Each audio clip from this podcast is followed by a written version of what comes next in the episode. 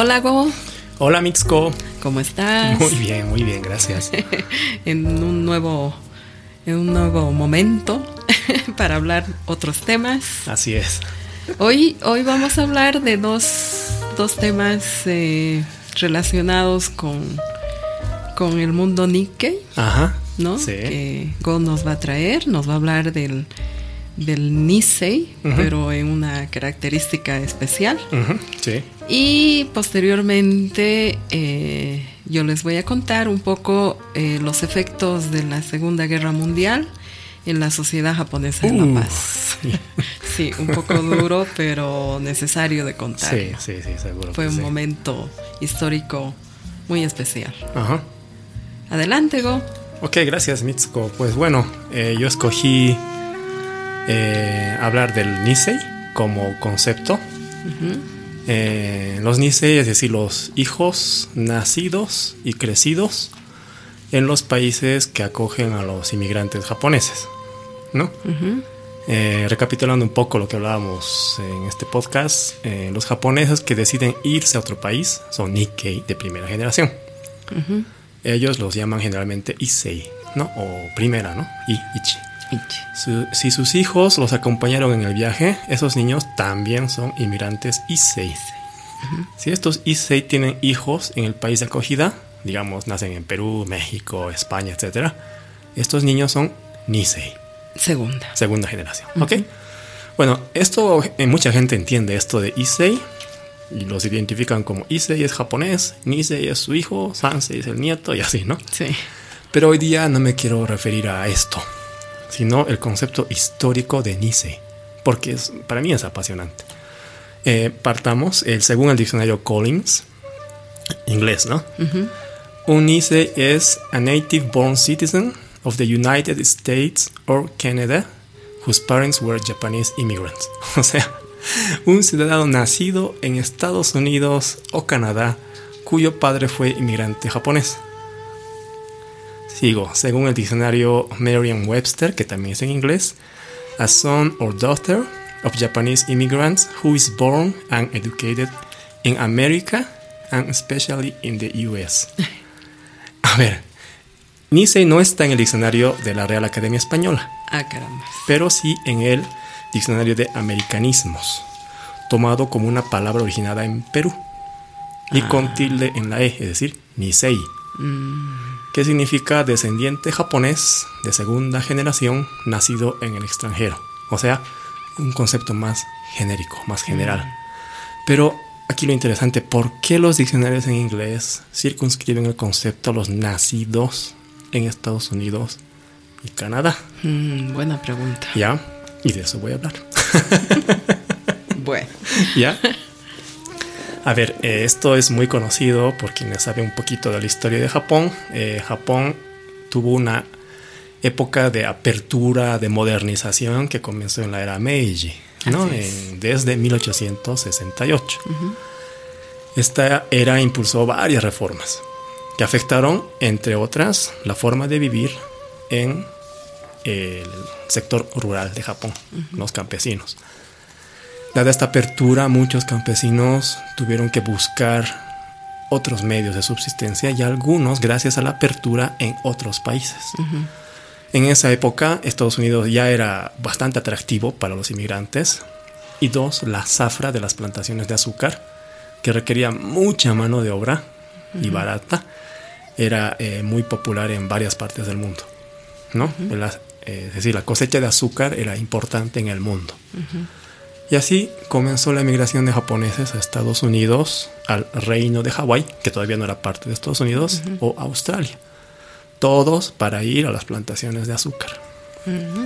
Ya, hasta 1911, más de 400.000 japoneses habían emigrado a Hawái y la costa oeste de Estados Unidos. Algo parecido pasó en Perú, ¿no? Eh, unos años Sí. después de lo que te estoy contando, ¿no? Que empezó en, en 1860 y algo. En 1899 también llega un grupo grande de japoneses a Perú para eh, las plantaciones de azúcar. Eso es lo mismo. Ya. Ya estaba como era la, la- la tendencia. Eh, pero la época cuando se inició esta migración de japoneses a Estados Unidos eh, coincidió con el surgimiento del Yellow Peril, o en, español, terror amarillo, ¿ya? Que consideraba a los asiáticos en general, ¿no? Japoneses, chinos, etcétera, como una amenaza para el mundo occidental. Y en ¿Mm? Japón era al revés, ¿no? en, la, perdón, en la época del cierre. Sí. Claro, sí, sí, sí. Mm. ¿No? En 1870, es decir, dos años después de la era, del inicio de la era Meiji, Estados Unidos ya había lanzado su primera prohibición, que consistía en prohibir a los asiáticos a obtener la ciudadanía. Es decir, si eras europeo, vivías cierto tiempo en Estados Unidos, podías obtener la ciudadanía de Estados Unidos. Pero si eras asiático, no. no. Es bien dirigido, ¿no? Sí. Esto eh, en, en el 1882 se prohibió el ingreso de chinos. Entonces, como resultado de esta prohibición, aumentó la contratación de japoneses.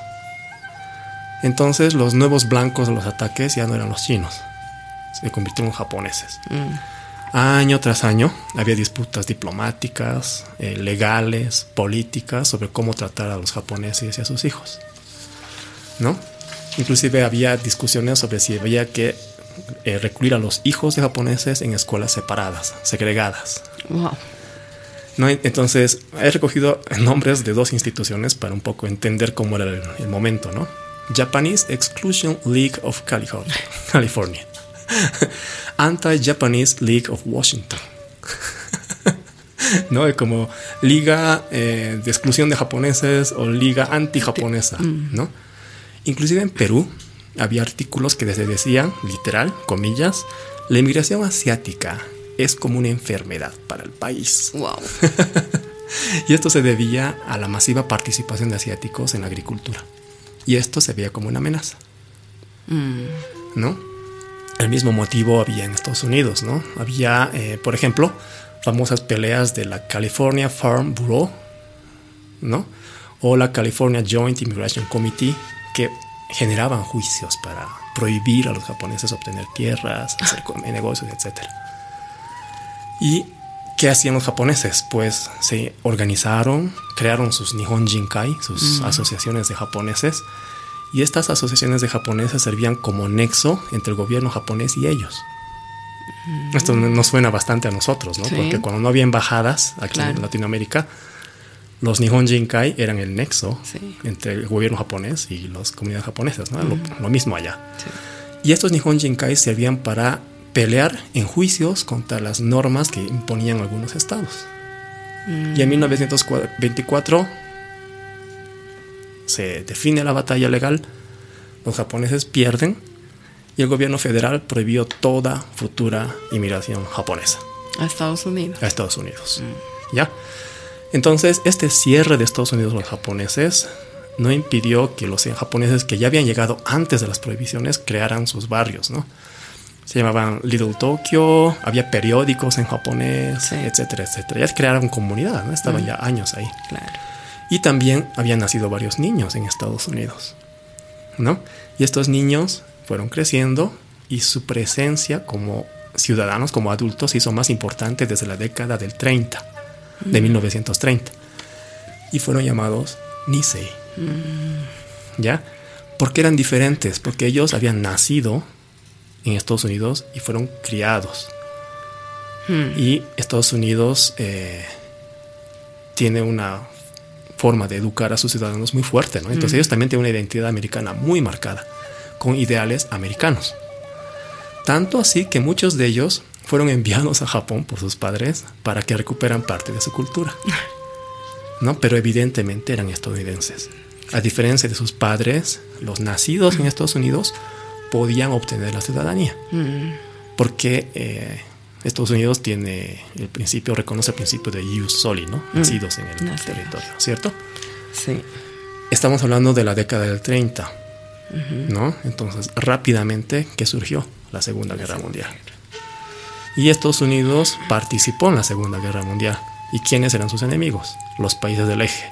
Alemania, Italia y Japón. Entonces, imagínate cómo, es, cómo era la vida de los japoneses durante la guerra, cuando los enemigos declarados eran también japoneses. Mm.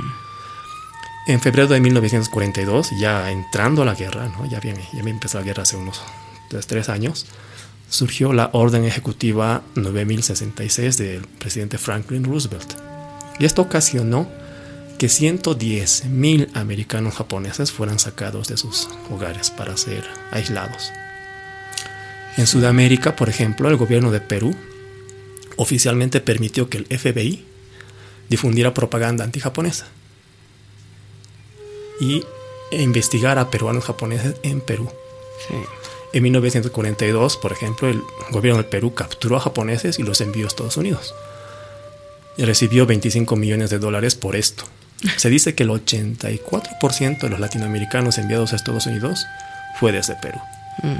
¿No? Y Bolivia también, ¿no? El gobierno le declaró la guerra a los países del eje y participó en la captura y deportación de japoneses. Así es. ¿No? Y justo en esta época, hablando ya de, registros lingüísticos, es donde más se repite el uso de la palabra Nisei en los textos en inglés, mm. porque eran un foco de atención. Por lo que te decía, son japoneses, a quién son leales, etcétera, ¿no?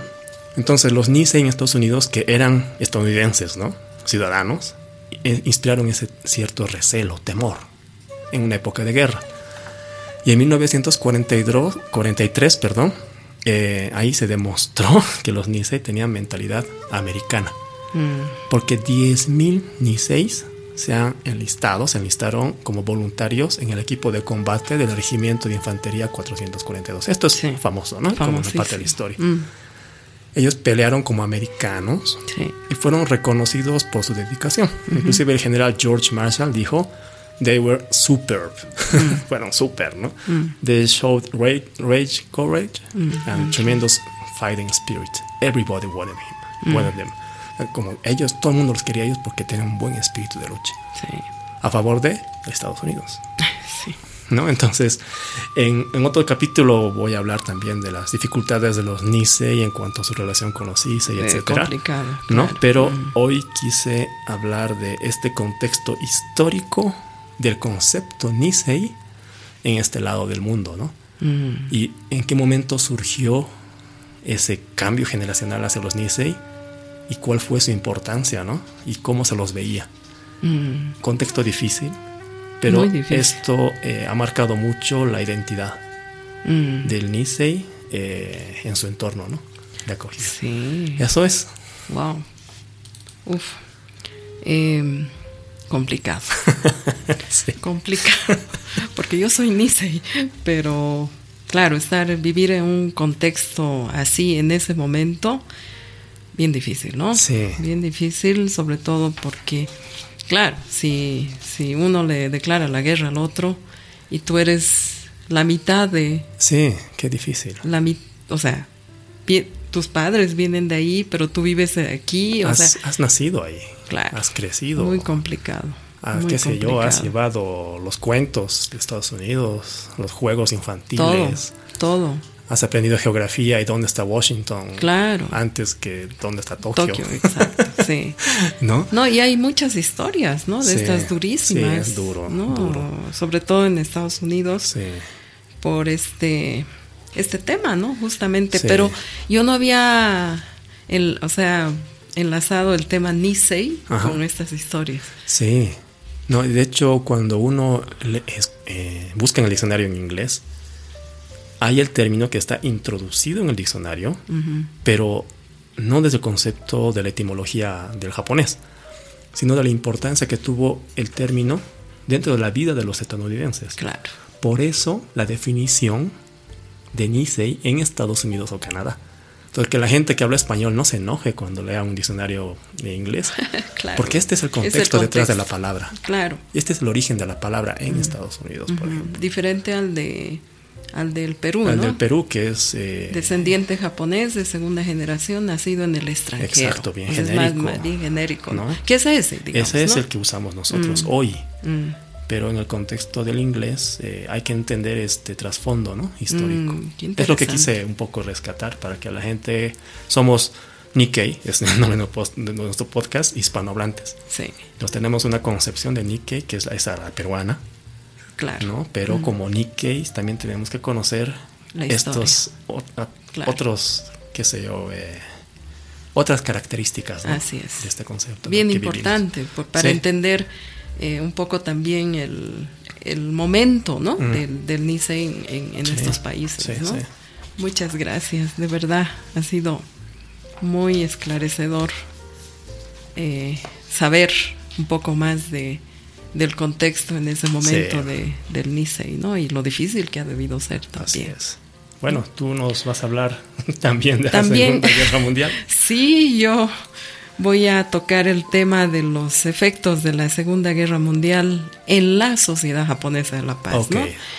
Em, hace algunos podcasts atrás hablamos de la historia, ¿no? De la sociedad, cómo se fundó, etcétera. Pero en este momento también es un hito histórico de la sociedad japonesa eh, que fue eh, justamente en este contexto de la Segunda Guerra Mundial.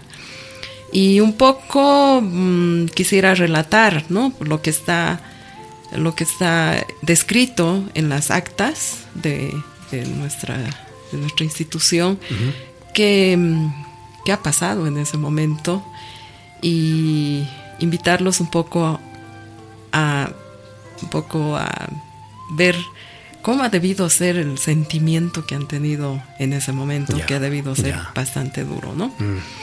Entonces, el, como saben, el 8 de diciembre de 1941, el ejército japonés ataca Pearl Harbor y declara la guerra a Estados Unidos e ingresa a la Segunda Guerra Mundial, ¿no? Ese es el momento. 8 de diciembre de 1941. El 27 de diciembre de ese mismo año, eh, llega obviamente la noticia acá y en reunión de directorio eh, se decide que las asambleas se suspenden indefinidamente. La asamblea que se hace una vez al año. Una vez al año, ¿no? Y se decide que no se la va a hacer, ¿no? Y ahí eh, parece que hay una crisis también que, empieza con todas las personas. El vicepresidente de ese momento, Omote-san, renuncia porque él decide cambiar su nacionalidad a peruana. Ya. ¿no? Un poco tal vez protegiéndose de, este tema. ¿no? Y en esa misma reunión se determina que se realice un censo patrimonial de todos los socios para adoptar medidas de protección. O sea, al ser una comunidad bastante sólida, ¿no? Y, me parece muy lindo estos, estos eh, mensajes, ¿no? Que dan, mm. hagamos un censo para protegernos entre todos. ¿Cuánto tienes? Y por ahí te pasa algo. Claro. Ya está registrado. Está registrado, a ver. Veremos cómo te ayudamos. Exactamente, ¿no? Que ese fue un poco el espíritu. Qué duro. sí, durísimo. El espíritu que, que vas a sentir en, en, todo lo que voy a ir relatando, ¿no? Ya. El 28 de enero de 1942. Justo un mes después. Sí se rompen las relaciones diplomáticas entre Bolivia y Japón, mm, lo que tú decías, ¿no? Mm, y el gobierno boliviano toma las siguientes medidas, ¿no? En general. Uno, obligación de registro de armas de fuego. Ya. Dos, prohibición de uso de cámaras fotográficas. Aquí estoy un poco pensando, eh, creo que todos los japoneses tenían algunas cámaras. Era algo muy común, ¿no? O sea, muy común y muy este, famoso, creo. Suena cliché, pero es cierto. Mm, pero yo creo que esto, si lo ves desde el punto de vista de una media antiespionaje, o se oscurece completamente, ¿no? Claro, claro. Se, entiende. Entonces, eh, claro, parece medio chistoso, como dices, pero eh, en ese momento, de verdad, todos los japoneses han debido tener su cámara porque era un hobby, ¿no? Que tenían ellos. Sí. Lindas fotografías de la época. Hermosas, que por suerte las tenemos documentadas y registradas. Y no eran de espionaje, no, no, no, no, por supuesto que no. Gracias a eso tenemos documentos eh, gráficos en nuestro archivo, ¿no? Tres, obtención de permiso de la policía para viajes al interior, ¿no? Cuatro, mira esto, prohibición de tener periódicos y revistas en idiomas de los países del eje. O sea, aquí ya estaba bien definido, ¿no? Mm. Cinco, prohibición de viajes en avión, obviamente. o sea, no te podías ir. Sí. en otras palabras, ¿no? Seis, mira esto, liquidación y cierre de entidades y asociaciones relacionadas a los países de ley. Sí, ¿no? Por eso digo, el, el, efecto en la sociedad japonesa fue bastante duro, ¿no? Entonces, las consecuencias dentro de la comunidad japonesa, según describe también las, actas, es que se encontraban permanentemente vigilados, tuvieron que liquidar sus propiedades a precios bajos, cambiaron la titularidad de los negocios, es decir, eh, si estaba a nombre de un japonés, ¿sí? Sí, muchos eh, decidieron cambiar la titularidad a un ciudadano paseño o boliviano. Claro. Y en esto el señor Muñoz Reyes, que algún rato vamos a hablar de él, tuvo un papel mm. muy importante y de gran apoyo ¿no? a la comunidad japonesa. Otros se refugiaron en el campo y otros se naturalizaron, ¿no? O sea, decidieron volverse bolivianos o su nacionalidad japonesa, ¿no? Sí, o mm. Peruanos, ¿no? Es de protección, son medidas de protección, ¿no? Qué duro, ¿no? Sí. En actas posteriores, también eh, cuando uno lee todas esas actas, ah, hay una descripción de angustias y conflictos, ¿no? y establecen principalmente mecanismos de sobrevivencia. Ya. Eh, entre las descripciones de estas actas están la quema de la foto del emperador, que eso ha debido ser realmente muy emotivo. Sí. ¿No? Porque lo tenían pues como... Claro. El máximo de, su, de su Hasta que terminó la guerra era considerado casi una deidad, ¿no? los japoneses en general. Y la renuncia del presidente de la sociedad japonesa, ¿no? Y solamente establecen encargados de comunicaciones. ¿Por qué? Porque eran los que deberían eh, hacer como la red, ¿no? De, mm, noticias mm. o, de, o, de, de, situaciones, digamos. Que, esto era, bordaba, bordeaba lo ilegal, ¿no? Eh, creo que sí, pero... Con las prohibiciones que acabas de decir. Claro, pero digamos eh, lo hicieron, ¿no? porque si no era supervivencia. supervivencia. Sí, claro. Nombraron un encargado de actas en español por, por, el tema de las comunicaciones gubernamentales, que alguien pueda leerlas y entenderlas, ¿no? Para que las expliquen. Y se conformaron comisiones de socorro para investigar la situación de los ciudadanos japoneses que estuvieran en situación de pobreza y recaudaron fondos para ese mm, socorro, mm, ¿no? O sea, aún así, la, el tema de solidaridad prevalecía y trataban de protegerse, ¿no? Entre era el, el espíritu, ¿no? De la creación de la sociedad. Siempre fue, y es, ¿no? Eh, los socios que tuvieron problemas de vivienda se les apoyó a través de alquileres temporales en el edificio de la sociedad japonesa que había sido adquirido un año antes. Mm, ¿no? O sea, era nueve, ahí estaba y, bueno, lo, utilizaron para gente eso. que ¿no? conoce el edificio, no es como un hotel que tiene miles de habitaciones, es que está creado para... Pero era el antiguo edificio. Ah, ya. El antiguo, todavía no, esa puerta de madera rara. De madera, sí, que era un edificio de hace 100 años, creo. Porque tampoco era un hotel. No, no, no. No, era una casa, ¿no? Era una casa, pero bueno, ah, lo, lo, hicieron así, ¿no? Hablaste de deportaciones. Mm, mm. Bueno, pues sí, tocó. Tocó mm. las deportaciones también aquí en Bolivia. Aunque la lista inicial era solo de 12 ciudadanos eh, y el resto de la lista eran alemanes, pero ellos lograron esconderse. Ya. El gobierno boliviano debe ser por el mismo sentido que tuvieron los claro no tenía que cumplir con una cantidad no ya y de La Paz al final fueron 26 y 3 de otros departamentos. en total fueron 29 japoneses deportados. Ya.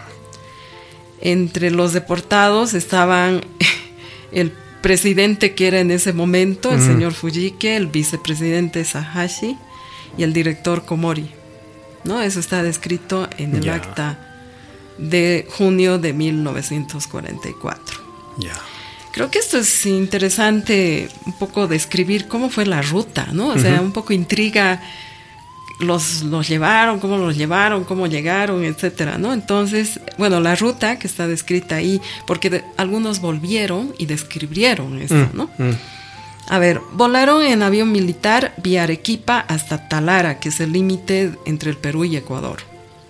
Pasaron una noche y al día siguiente continuaron vía aérea hasta la ciudad portuaria de Balboa, en la costa del Pacífico de Panamá donde era el lugar de concentración de todos los prisioneros de Sudamérica. Estuvieron dos meses y allí los obligaron a trabajar ocho horas diarias en el campo. Prisioneros, ¿no? Por barco cruzaron el Océano Atlántico y llegaron a Nueva Orleans en el estadio de Luisiana, donde fueron entregados a la Policía Federal de Estados Unidos y de allí a Texas y finalmente al campo de confinamiento de Santa Fe en el estado de Nuevo México. Ya, lejos de las costas. sí, larguísimo, Debe, ser bastante, con mucha angustia, ¿no? Ese, viaje. Cuando llegaron a Estados Unidos, según testimonios de los prisioneros, el trato mejoró mm, notablemente. Sí, leí de esto también. Sí. En el campo de confinamiento no había trabajos forzados y podían trabajar, digamos, con remuneración y recibían tres dólares para cigarrillos. Tenían clases gratuitas de idiomas y estaba permitido juegos de entretenimiento. Ya. Si bien tenían algunas libertades, la incertidumbre mm. del resultado de la guerra les causaba mucho temor y sufrimiento entre los prisioneros. Pero esto me suena más a bien, bien Nihonjin, ¿no? Sí. ¿Cómo estás? No te preocupes, estoy, estoy bien. Estoy bien. bien estoicos. Sí, pues. súper estoicos, mm. Mm. ¿no? Otro testimonio desgarrador en, las, en las actas es el de las esposas. Mm. ¿No? Este, está registrado en el acta del 2 de julio de 1944. Las señoras, bueno, quedaron con mucha incertidumbre porque no había conexión, no había noticias, no había nada. Obviamente querían estar al lado de sus esposos, pero bueno, en ese momento no era posible, mm, ¿no? Mm. Eh, algunas dijeron, bueno, nos, ni modo, nos vamos a quedar, yo quisiera en protección de mis hijos, etcétera, ¿no? Pero posteriormente, eh, bajo algunas negociaciones creo que hicieron, fueron trasladadas al centro de confinamiento de Crystal City en Estados Unidos.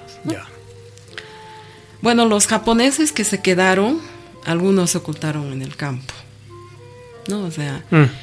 eh, fueron caminando hasta el lugar eh, y bueno, y los eh, campesinos de Bolivia eran muy, tenían muy buena relación. ¿Tu papá? Mi papá. Mi abuelo. Entre ellos, tu abuelo. sí. ¿No? Entonces los acogieron, ¿no? y, realmente fue muy, muy lindo después volver y saber que la gente tenía mucho cariño a esas personas, ¿no? Eh, se prohibió obviamente realizar actividades comerciales en el centro de La Paz porque conté que en esa época en la calle Comercio Potosí era llena de, tiendas de japoneses, más de 30. No han escuchado ese capítulo, los invitamos. Eh, era cuando contábamos el éxito comercial, ¿no? los japoneses. ¿no? Y los dueños de las empresas entraron en una lista negra. Mm, ¿no? Sí, seguro. Les congelaron el capital de trabajo que tenían los bancos. Los únicos que podían mantener alguna actividad eran los que tenían comercios de pequeña magnitud, como peluquerías, confiterías, salones de billar, pero incluso ellos estaban en mucha observación, observación. Mm, mm. Entonces, con todo este contexto, la continuidad de la sociedad japonesa de la paz se iba complicando y era, obviamente, realizar era difícil realizar reuniones y en acta hay un último directorio descrita eh, que fue el 22 de abril de 1945 donde solamente se establecen comisiones, pequeñas comisiones, ¿no? Para el apoyo a las familias de los deportados, enfermos o en estado de necesidad y contaban con fondos muy limitados con donaciones, perdón, donaciones de los socios y voluntarios para la conservación y resguardo de la construcción, ¿no? Que eso era su mayor bien, digamos, y, miedo de perderlo, ¿no? Pero aún así, en todo ese caos, seguían siendo solidarios. Ya. En esa, en esa reunión se aprueba el cierre temporal, bueno, temporal que dura siete años, hasta la firma del Tratado de Paz en San Francisco. Qué duro. y estás hablando de meses, meses a meses de la finalizada la guerra. Exacto. Claro que nadie puede adivinar eso, pero aguantaron bastante. ¿eh? Aguantaron bastante, pero ah, si te pones a pensar cómo ha debido ser el sentimiento en ese momento. no sé, alguna vez en alguna exposición que tú hacías, Mitsuko, eh, leíste, ¿no? Eh, la traducción de, de la carta del presidente a sus socios y emocionaba bastante, ¿no? Sí, No, no quise decirlo hoy porque hubiéramos terminado sí, sí, poco, pero sí, o sea, a los que les interese, ahí está el, el libro de los 90 años donde describe todo esto a cabalidad y con las palabras utilizadas en ese momento. Sí, qué duro, ¿no? Qué duro. Sí, son dos temas complejos, ¿no? Ay, lo el de hoy, ah, ¿qué pasó? ¿Qué pasó? No sé, pues tu idea, tu idea fue... No, para, para, decirlo, de verdad, estábamos escapando de, este tema, pero sabíamos que en algún momento había que decirlo, ¿no? Sí. es parte de la historia. Es parte de la historia, eh, mm. no se puede negar esto. Mm. Y aún así, ¿no? Eh, los, los lazos de amistad, inclusive en historias como esta se demuestran, porque también hay anécdotas, ¿no? Que eh, un capitán de policía obligado a arrestar a japoneses llama y dice estoy yendo hmm. y no te quiero ver. Sí. No sé qué harás, pero estoy yendo ahora. Sí, es que la relación era... Y había relaciones así. Sí. ¿No? Entonces, hmm. eso no es traición, pero sí es una lealtad a la amistad que se había hmm. generado y era gente que sabía que estos japoneses pues eran inofensivos. Claro. ¿no? Entonces también nos ayudaron. Mm. Eh, es la humanidad, ¿no? es así la, parte humana. ¿no? Mm. Entonces sí, cuentan ¿no? esas anécdotas que se, se, ocultó detrás de un armario en plena sociedad. Mm. Llegó la policía y, y, fue todo un escándalo, pero era este policía que había llamado unos minutos antes. Sí y aquí no está, vámonos. Mm. Son historias que desde el punto de vista político está mal, mm. pero desde el punto de vista humano es... Totalmente aceptable. Aceptable, ¿no? Entonces, mm. ese tipo de historias también hay.